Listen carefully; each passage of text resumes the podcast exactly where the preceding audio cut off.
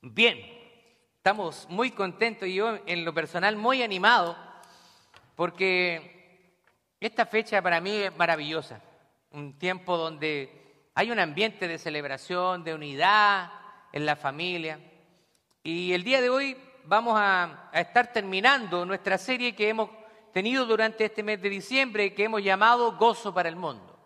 Así que traigo un sermón que he titulado Ha nacido nuestro Salvador. Ha nacido nuestro Salvador. Y por favor vamos buscando en nuestra Biblia el libro de Lucas en el capítulo 2, versos 1 al 14. Si lo va encontrando, por favor nos vamos a poniendo en pie. Amén. Si trajo su Biblia, por favor, abra Lucas capítulo 2, versos 1 al 14. Y si no trajo Biblia, puede también acompañarnos desde las pantallas. Dice así la palabra del Señor en el nombre de nuestro Señor Jesucristo y bajo la bendición del Padre y del Hijo y del Espíritu Santo. Amén. Aconteció que en aquellos días que se promulgó un edicto de parte de Augusto César, que todo el mundo fuese empadronado. Este primer censo se hizo siendo Sirenio gobernador de Siria, e iban todos para ser empadronados, cada uno a su ciudad. Y José subió de Galilea, de la ciudad de Nazaret, a Judea, a la ciudad de David, que se llama Belén, por cuanto era de la casa y familia de David, para ser empadronado con María su mujer, desposada con él, la cual estaba encinta. Aconteció que estando ellos allí, se cumplieron los días de su alumbramiento y dio a luz a su hijo primogénito, y lo envolvió en pañales y lo acostó en un pesebre porque no había lugar para ellos en el mesón. Había pastores en la misma región que velaban y guardaban las vigilias de la noche sobre su rebaño, y he aquí se les presentó un ángel del Señor, y la gloria del Señor los rodeó de resplandor y tuvieron gran temor. Pero el ángel les dijo, no teman, porque aquí yo les doy nuevas de gran gozo, que será para todo el pueblo, que hoy os ha nacido en la ciudad de David un Salvador que es Cristo el Señor.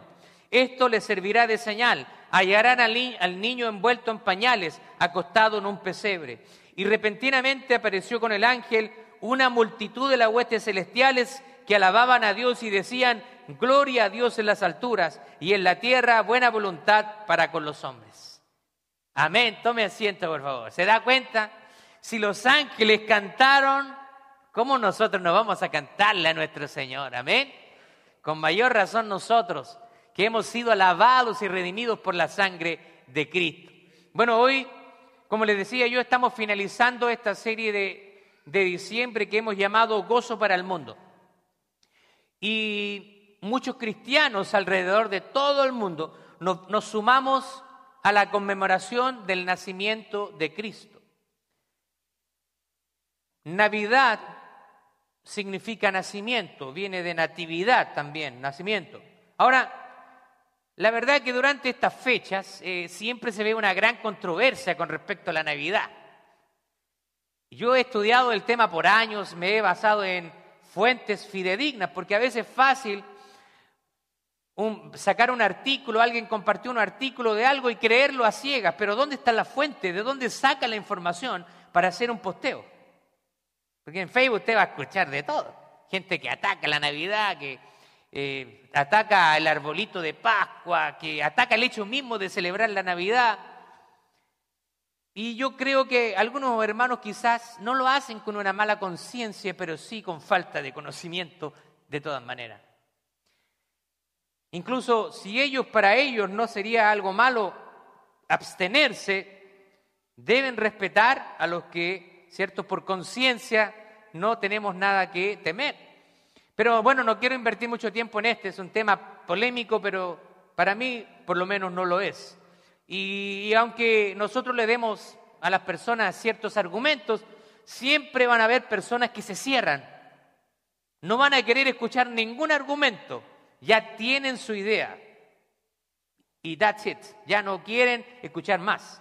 Pero alguien que use su intelecto siempre va a abrirse a las diferentes opiniones, a analizarlas y ver las fuentes en que se está extrayendo la información. Bueno, como cristianos nosotros tenemos la libertad de celebrar o de no. Si alguien no quiere celebrarlo, it's okay. No hay ningún problema. Pero si alguien quiere celebrarlo, como nosotros, que nos gusta celebrar la Navidad, gloria a Dios, es un tema de conciencia y en esto la Biblia es bastante clara. En el libro de Romanos, en el capítulo 14, Pablo está tratando acerca de temas de conciencia. Significa que van a haber ciertos temas donde los cristianos no vamos a estar de acuerdo plenamente, pero frente a todo ese tipo de cosas, dice Pablo que tenemos que respetar la conciencia de la otra persona.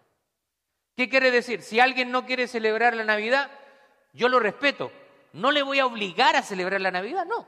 Él está bien creyendo eso, está bien. Pero que esa misma persona venga y me ataque a mí por celebrar la Navidad, ahí está pasando a llevar el principio de conciencia que habla Pablo en el libro de Romanos capítulo 14. Ahora, tenemos que recordar, sin embargo, que la Navidad ha sido celebrada tradicionalmente por la Iglesia y es una celebración que se instaló en los círculos cristianos hace siglos. Han querido conectar la Navidad con ciertas celebraciones paganas, pero la verdad es que ocurrió al revés. No es que los cristianos hayan tomado una fecha pagana, sino que los paganos, viendo la popularidad de la celebración de la Navidad de Cristo, quisieron hacer algo para contrarrestar. Y es el caso de la celebración del Sol Invictus.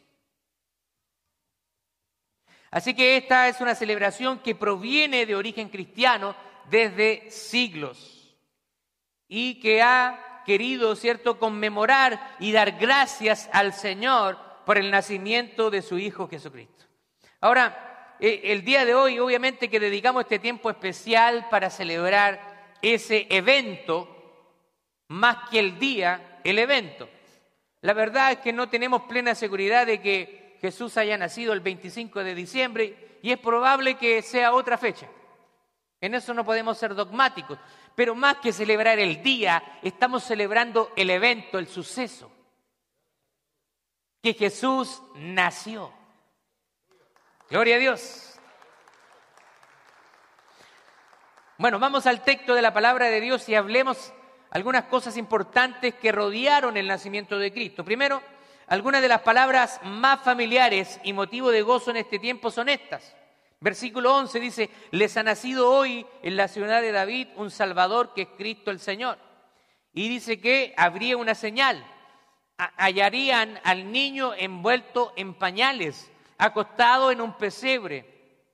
Y dice que el versículo 13, y repentinamente apareció con el ángel una multitud de huestes celestiales que alababan y decían, gloria a Dios en las alturas y en la tierra paz y buena voluntad para con los hombres. Así que acá lo primero es que este acontecimiento fue motivo de gozo. y nosotros cuando leemos este pasaje de las Escrituras, y quiero enfocarme principalmente en el versículo 14. Dice, gloria a Dios en las alturas y en la paz, y en la tierra, paz y buena voluntad para con nosotros. Vamos a ver algunas cosas importantes a considerar en este pasaje que Lucas habla acerca del nacimiento de Cristo. Primero, fue un día literal en la historia de la humanidad. Algunas personas de los círculos ateístas tratan de negar la historicidad de Jesús y dicen que Jesús realmente no nació, que es un mito, una leyenda, pero incluso los ateos más reconocidos en el mundo dicen que nos guste o no, no podemos negar que el nacimiento de Jesús es un hecho histórico. Jesús nació, y dividió la historia de la humanidad en dos. ¿Por qué cree que nuestro calendario marca antes de Cristo y después de Cristo? Si Cristo no hubiera nacido, sería una gran hazaña dividir el calendario de la humanidad. Fue un día literal. El versículo 11 dice que este evento ocurrió un día específico, un día en la historia de la humanidad. Así que no es un cuento mitológico. Y aquí se nombran algunos personajes que gracias a la arqueología se ha podido reconstruir que son personajes históricos también, como por ejemplo la mención de César Augusto, que era el emperador de Roma, y Quirinios era el gobernador de Siria. Muéstreme la foto en pantalla, por favor. Esas son las cabezas de estos emperadores, hombres que existieron literalmente. Así que vemos que es una fecha que puede trazarse en la historia de la humanidad. Colosenses en el capítulo 1, verso 16 dice, porque en Él fueron creadas todas las cosas, las que hay en los cielos y las que hay en la tierra, visibles e invisibles, sean tronos, sean dominios, sean principados, sean potestades, todo fue creado por medio de Él y para Él. Gálatas capítulo 4, verso 4 dice, cuando llegó la plenitud de los tiempos, Dios envió a su Hijo, nacido de mujer, nacido bajo la ley, y para darnos un tiempo de gracia. Ahora, este evento que es un evento espectacular, ocurrió en un día y ocurrió un día perfecto, determinado por Dios. El tiempo perfecto designado por Dios antes de la fundación del mundo. Antes de la, creación del mundo, Dios ya había trazado un plan entero para la humanidad. Y ese día ya estaba en la mente de Dios, cuando iban a ser su hijo. También otra cosa importante que encontramos en este pasaje es que nació en una ciudad real. No nació en Narnia, ¿cierto? Como los cuentos de C.S. Lewis, que obviamente es eh, mucha imaginación que nos da un mensaje, por lo cierto, pero Narnia no existe. Pero nació en una ciudad. Dice el texto, en la ciudad de David. O sea, que pasó en un lugar geográfico específico. Y la ciudad de Belén es una ciudad que está a seis millas o a unos diez kilómetros de Jerusalén. Y todavía existe el día de hoy. Usted puede visitar Belén. El nombre de la ciudad es Belén, o me gusta como eh, se traduce al inglés porque más que una traducción es una transliteración, es Bethlehem. Y coincidentemente en hebreo también se pronuncia así, Bethlehem. Así que creo que en esto los americanos lo, lo transliteraron y es un poquito más literal del texto. Dice Lucas capítulo 2, verso 4, José también subió de Galilea a la ciudad de David que se llama Belén Ahora, Belén era la ciudad donde vivió Isaí, padre de David, y David es el gran rey de Israel. Belén era la ciudad sobre la cual el profeta Miqueas profetizó. Esto es increíble. Cientos de años antes que naciera Jesús, el profeta Miqueas con exactitud dice dónde iba a nacer el Mesías. Mire lo que dice Miqueas capítulo 5 verso 2. Pero tú, Belén Efrata, que es otro nombre que se le atribuye a Belén, pequeña para estar entre las familias de Judá, una, un pueblo muy humilde, de ti me saldrá el que será Señor de Israel y sus salidas son desde el principio, desde los días de la eternidad. Así que ya sabían, el pueblo judío ya sabía que iba a nacer en Belén el Mesías. ¿Se da cuenta que esto sucedió en una ciudad real? Es como yo nací en Santiago de Chile, una ciudad que usted puede y puede visitar. ¿Dónde nació mi hermano acá? En el Callao, en el Perú, una, una ciudad que usted puede visitar. Nuestra hija Naomi Nació aquí en Pensilvania, en Scranton, Pensilvania, ciudades geográficas y que existen. Ahora, otra cosa importante es que la promesa de Dios se cumplió como cantábamos. Dios nos hizo una promesa y esa promesa se cumplió. Dice, nace el Salvador, el Mesías, el Señor. Porque os ha nacido en la ciudad de David un Salvador. Y esto es importante, porque si alguna vez usted ha pecado contra Dios, usted necesita un Salvador. Y sabemos por la palabra de Dios que todos hemos pecado. El apóstol Pablo dice, por cuanto todos pecamos, hemos sido destituidos de la gloria de Dios. No hay ni siquiera un justo, no hay nadie justo, ni siquiera uno. Así que todas las personas necesitan un Salvador. El ángel le dijo a José, y dará a luz un hijo, le dijo a María, y llamará su nombre Jesús, porque él salvará a su pueblo de sus pecados. Ahora, este niño es diferente a cualquier otro niño nacido, porque solo Dios puede perdonar los pecados cometidos contra Dios. Por eso que a Jesús le decían blasfemo, porque ellos decían que Jesús se autodenominó Dios.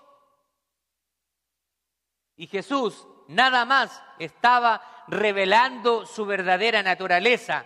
Él es el Hijo de Dios, el Dios hecho hombre, hecho carne, el Dios encarnado. Así que solamente el Hijo del Hombre tiene autoridad en la tierra para perdonar pecados. Segunda de Timoteo capítulo 2, verso 5 dice, porque hay un solo mediador entre Dios y los hombres, Jesucristo hombre. That's it, como dicen los americanos. Eso es todo. No hay Virgen María, no hay San Benito, Guadalupe, San Expedito, y todo lo que se inventa el hombre para buscar a Dios. De hecho, cuando las personas hacen eso, es un pecado y una aberración contra Dios. Porque Dios dijo, si ustedes me quieren buscar, solamente invocando el nombre de mi Hijo Jesucristo. Solamente en Él hay salvación y vida eterna porque no hay otro nombre dado a los hombres en el cual haya salvación, solamente en el nombre de Jesucristo. Gloria a Dios. Y si usted todavía está luchando con esto, entréguese a la palabra de Dios. Humíllese. Pídale perdón al Señor, estaba equivocado.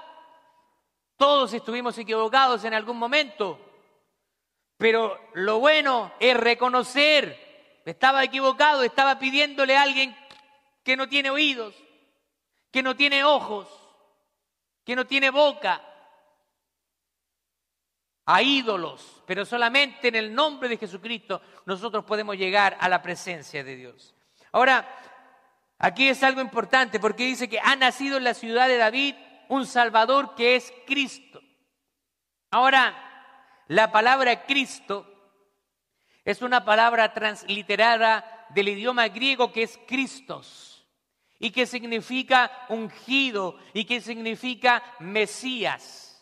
Era el Mesías anunciado por los profetas, el que había de venir para redimir los pecados del pueblo.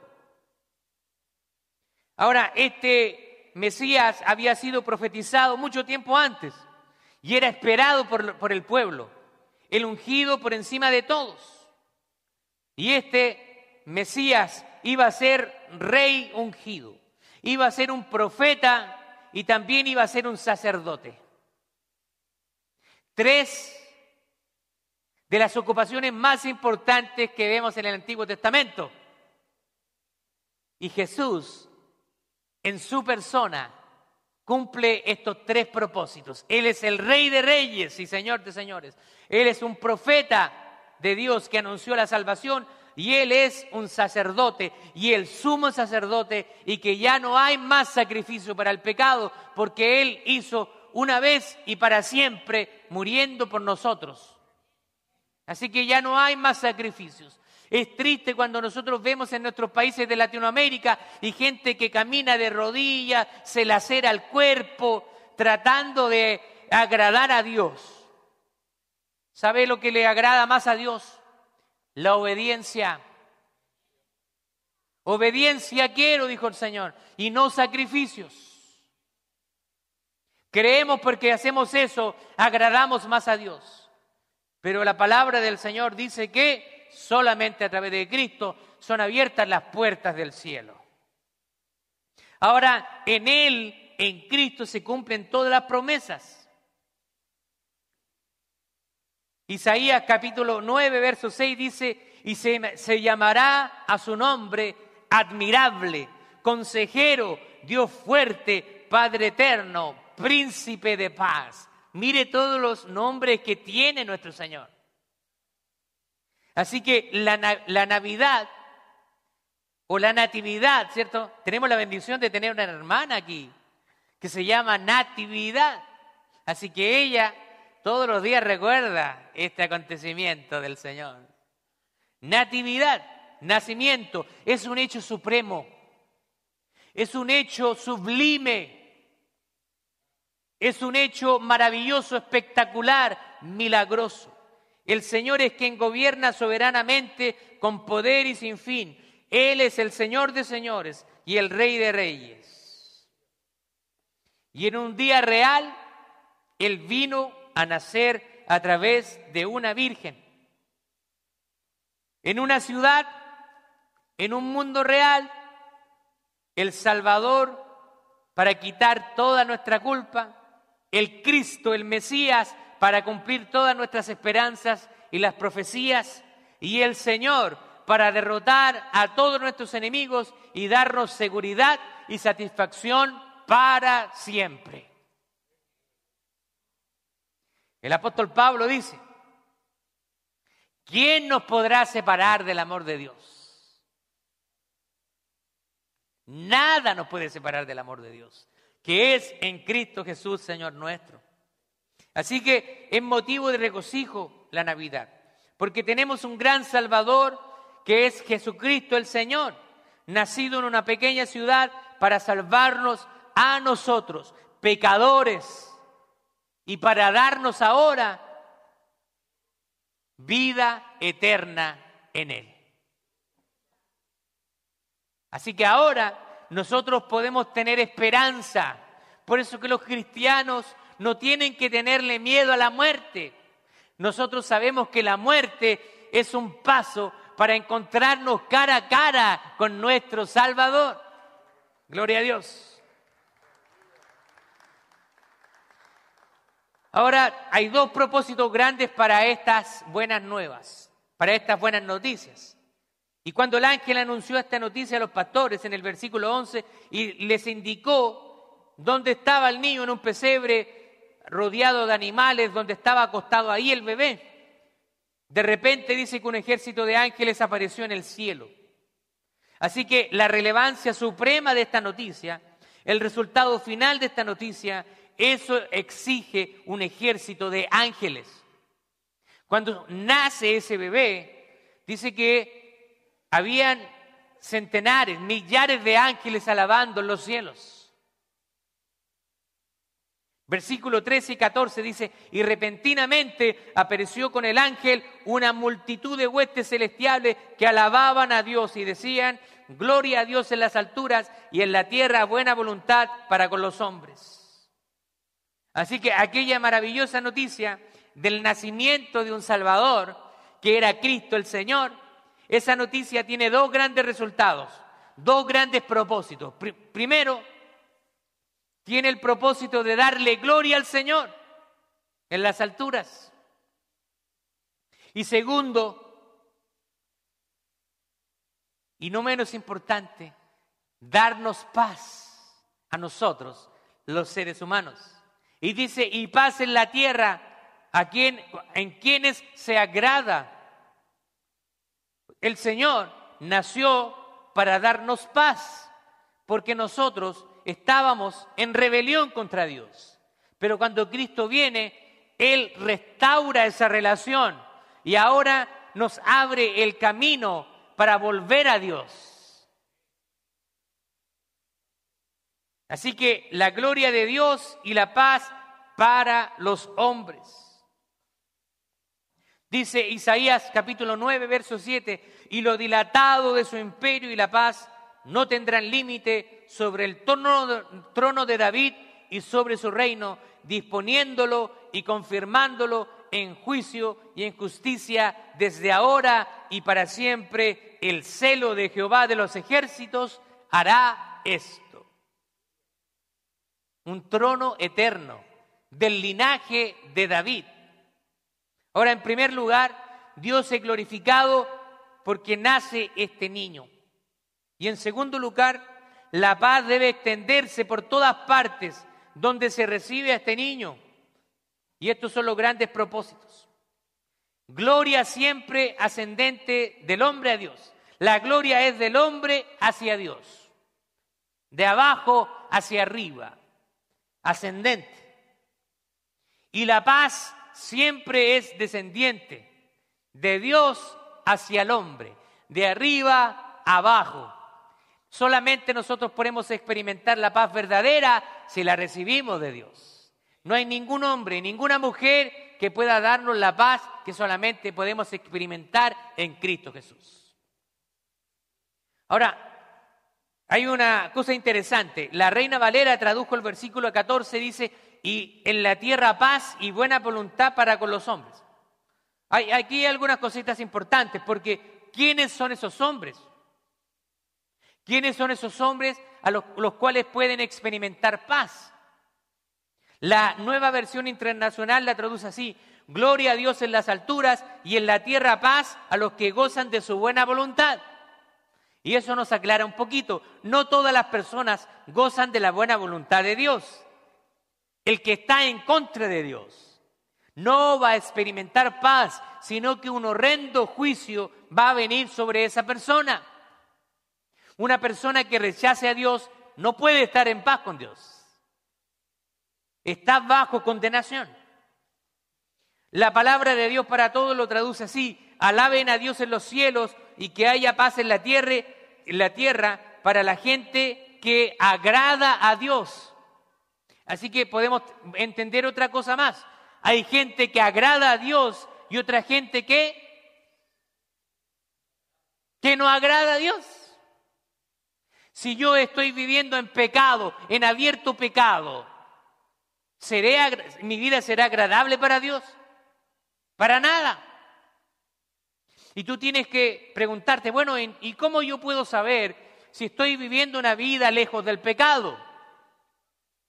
La palabra de Dios es nuestra guía para nuestra vida y para nuestra práctica. Si el Señor dice que mentir es robar, robar es pecado, es porque lo es. Desear, envidia, contienda, hechicería, todas esas cosas que menciona Pablo en el libro de Gálatas, que son el fruto de los frutos de la carne, todas esas cosas, orgías, prácticas sexuales indebidas, todo eso es desagradable y te pone en juicio contra, contra Dios. Pero lo bueno es que Jesucristo nos pone en paz con nuestro Señor. La nueva traducción viviente lo traduce así, gloria a Dios en el cielo más alto y paz en la tierra para aquellos en quienes Dios se complace. Así que hay personas en las cuales Dios se complace y otras personas que no. Así que hay personas que experimentamos la paz de Cristo y otras personas que no la experimentan. Así de sencillo. Ahora, el punto es que, aunque la oferta de paz es para todos, cuando Jesús nace y muere, Él ofrece la paz con Dios para toda la humanidad, para todos. Pero solamente va a experimentar la paz el que viene ante Cristo se humilla se arrepiente y lo reconoce como Señor y Salvador de su vida. Así que dejemos el universalismo y que dice, todos somos hijos de Dios. Suena bonito, pero es mentira. Juan en el capítulo 1, en el versículo 12, dice, y a todos los que le recibieron, a los que creen en su nombre, les dio la potestad de ser hechos hijos de Dios. Así que usted para pasar a ser un hijo de Dios, usted tiene que recibirle. Y como dice Pablo en el libro de Romanos, porque con la boca se confiesa para salvación y en el corazón se cree para con justicia. Tiene que haber una confesión de pecado, tiene que haber un arrepentimiento de nuestra vida pecaminosa. Si usted está viviendo una vida pecaminosa abiertamente, usted no se ha arrepentido. La paz de Cristo se ofrece al mundo entero, pero solo los hijos de paz lo reciben. Ahora, quiero hacerte una pregunta. ¿Cómo puedes saber tú si eres un hijo de paz?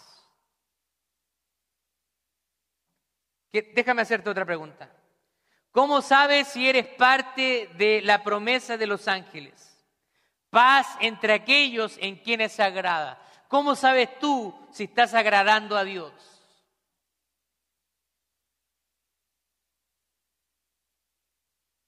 Si tú te has arrepentido de tus pecados, has entregado tu vida al Señor, ¿sabe cuál es la respuesta? recibirle y darle la bienvenida al pacificador, peacemaker. Él es nuestro pacificador y se debe recibir esa paz. Recuerdo cuando mi vida anterior a, a recibir a Cristo, yo lo he compartido muchas veces con ustedes, pero estaba en una profunda depresión, había experimentado pensamientos suicidas, no tenía ganas de vivir. Y recuerdo que el día que le entregué mi vida al Señor, quedó marcado en mi corazón. Ese día yo no lo sabía explicar, pero yo volví a mi casa manejando mi motocicleta, esa es otra, otra historia más larga para otro día manejando mi motocicleta, pero yo sentía que Dios estaba conmigo y sentí una paz tan grande en mi corazón y una alegría tan grande que no lo podía explicar y que jamás había experimentado. Esa es la paz que solamente Cristo nos puede dar. Ahora hay tres maneras o relaciones en que podemos tener paz con Jesús. Sabemos que en parte de esta promesa se va a cumplir en el futuro, ¿cierto? Porque Cristo viene por nosotros. Cuando estemos para siempre con Jesús. Pero podemos experimentar paz ahora. Ahora podemos experimentar paz a pesar de las tribulaciones, claro que sí. Hay tres relaciones en las que quiere que busque la paz y disfrute de esta paz.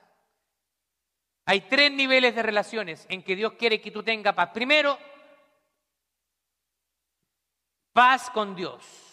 Jesucristo vino a entregarnos la paz con Dios. Segundo, la paz con tu propia alma, con tu propia persona, e encontrar tu verdadera identidad. Hoy en día se habla de que tu identidad la puedes tú escoger, pero eso es falso. Dios te ha creado con una identidad. Y tercero, la paz con otras personas, tanto como dependa de ti. Al Señor no le gusta la gente peleonera, ¿cierto? No le gusta la gente que ande peleando, el revolú, que anden armando al garete, como dicen ahí mis amigos boricua. No le gusta eso al Señor. Al Señor le gusta la gente pacificadora. Esa gente que cuando llega algo provoca en el ambiente, algo especial. Su presencia comienza a transmitirse. Y la alegría y se ríe por todo, esa gente le agrada. Y cuando llegan los Grinch, ¿qué pasa cuando llegan los Grinch? Si tenemos algunos familiares ahí, un tío, un abuelito, no sé yo, un primo que es Grinch.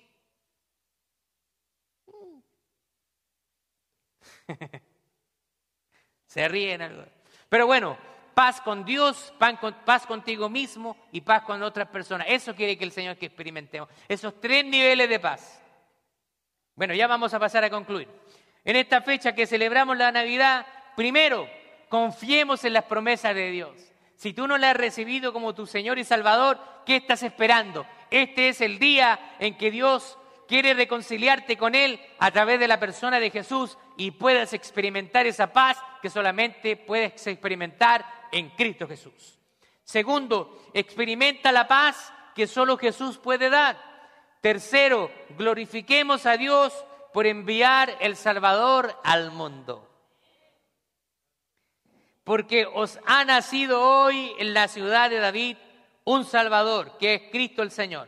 Por eso vino en un día a una ciudad, vino como Salvador, como Mesías, como soberano, poderoso Dios, para que Dios recibiría la gloria y nosotros pudiéramos recibir la paz que solamente proviene de Él.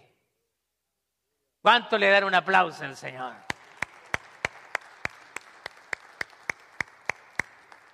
Vamos a ponernos de pie. Vamos a orar al Señor para prepararnos a los especiales que vamos a tener. Pero yo quiero decirle Y quiero desearle con todo mi corazón que pueda usted experimentar paz en su corazón. Quiero desearle una feliz Navidad también. Espero que haya pasado un, momento precioso en familia. Yo preparé una comida deliciosa ahí con mi esposa. Esta, esta, la cena de este año fue estilo mexicano. Fue estilo mexicano. Me quedó, no, no quiero tirarme flores, no, pero me quedó bueno. Quiero decir que me quedó bueno lo que preparé. Yo espero también que usted haya disfrutado el rico arroz con grandules, esos perniles tan ricos que jugosos que ustedes saben cocinar. ¿Cierto? Y que hoy día, después del servicio, en el recalentado, saben mejor.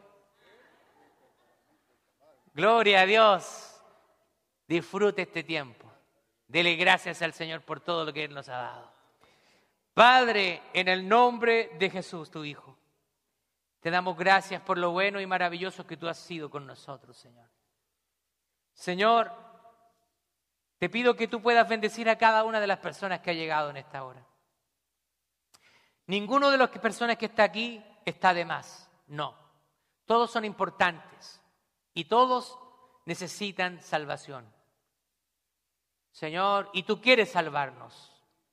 Te pido, Señor, que tú puedas redarguir de pecado, de justicia y de juicio a través de tu Espíritu Santo.